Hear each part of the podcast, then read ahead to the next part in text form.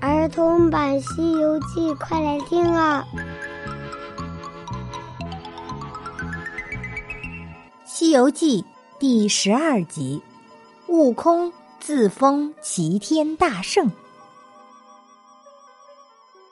小朋友你好，永桥姐姐继续给小朋友讲《西游记》的故事。上集咱们说到，悟空知道自己。只是一个养马的官儿，非常的生气，一气之下就回到了花果山。花果山的小猴子们赶紧给大王准备酒菜，好让大王解解闷、消消气。悟空正坐在水帘洞中喝酒，突然一只小猴子跑过来报道：“大王，外面有两个独角鬼王。”说要见大王，悟空请他们进来。那鬼王整理好衣服，跑到洞中，倒身就下拜。悟空问道：“你见俺老孙有何事？”久闻大王招贤，一直没有机会见到。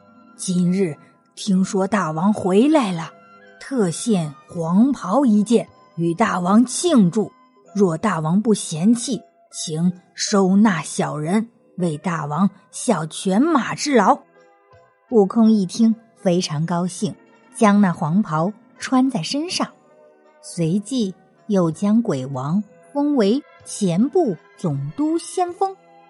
鬼王谢恩之后，问道：“大王去天庭这么多年，不知道是做什么官？”悟空摆摆手，说道：“哼，那玉帝老儿清闲，封我做个什么弼马温？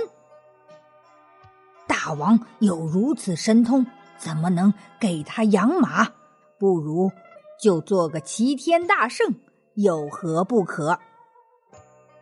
悟空听后大喜，这个名字好，这个名字好。说着，他马上叫来四健将。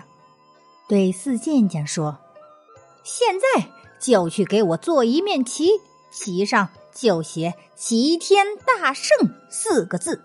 从此以后，只称我为齐天大圣，不准再称大王。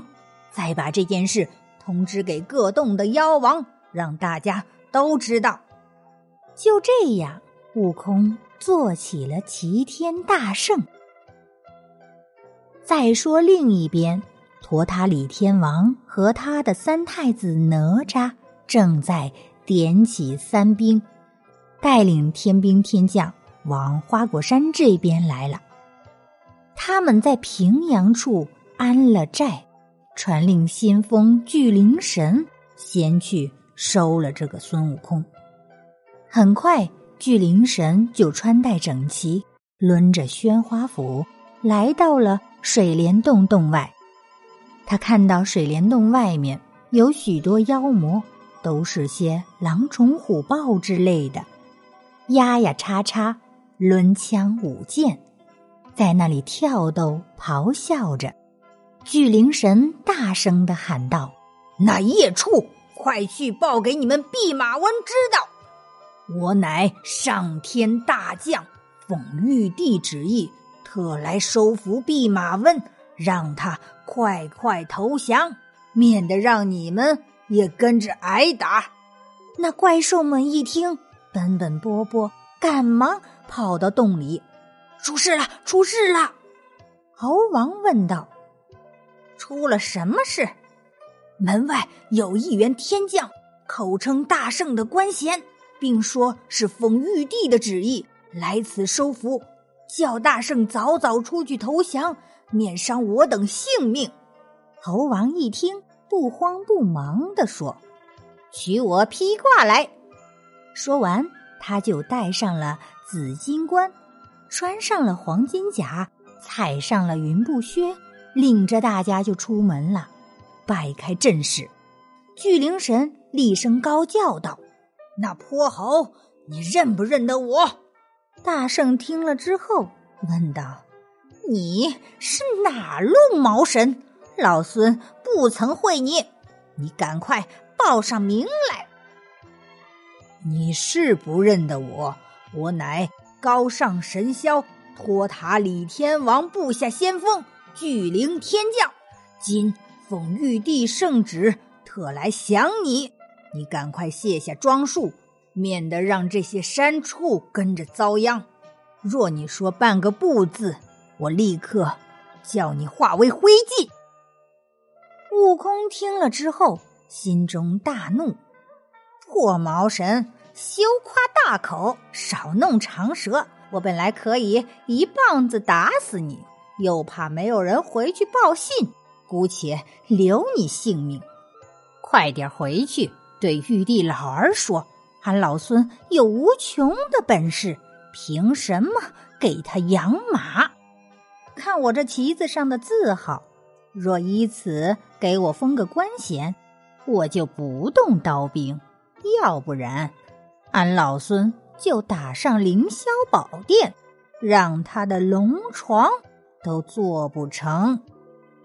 这巨灵神一听，转头就看到了门外竖着的一个高杆，杆子上有一面旗子，上面写着“齐天大圣”四个字。巨灵神冷笑三声道：“这泼猴，这等不知人事，就要做齐天大圣，好好的吃我一斧！”说着，斧头就劈了过去。孙悟空不慌不忙，用如意金箍棒一挡，两个人就开战了。巨灵神虽然很厉害。但是和孙悟空比起来，还差了很多。巨灵神被孙悟空劈头一棒，慌忙的就用斧子来挡，谁知道把斧柄打了个两截。巨灵神一看情况不妙，急忙撤下阵来逃走了。悟空哈哈大笑，大声的喊道：“能报能报，我就饶了你！你快去报信儿。”快去报信儿！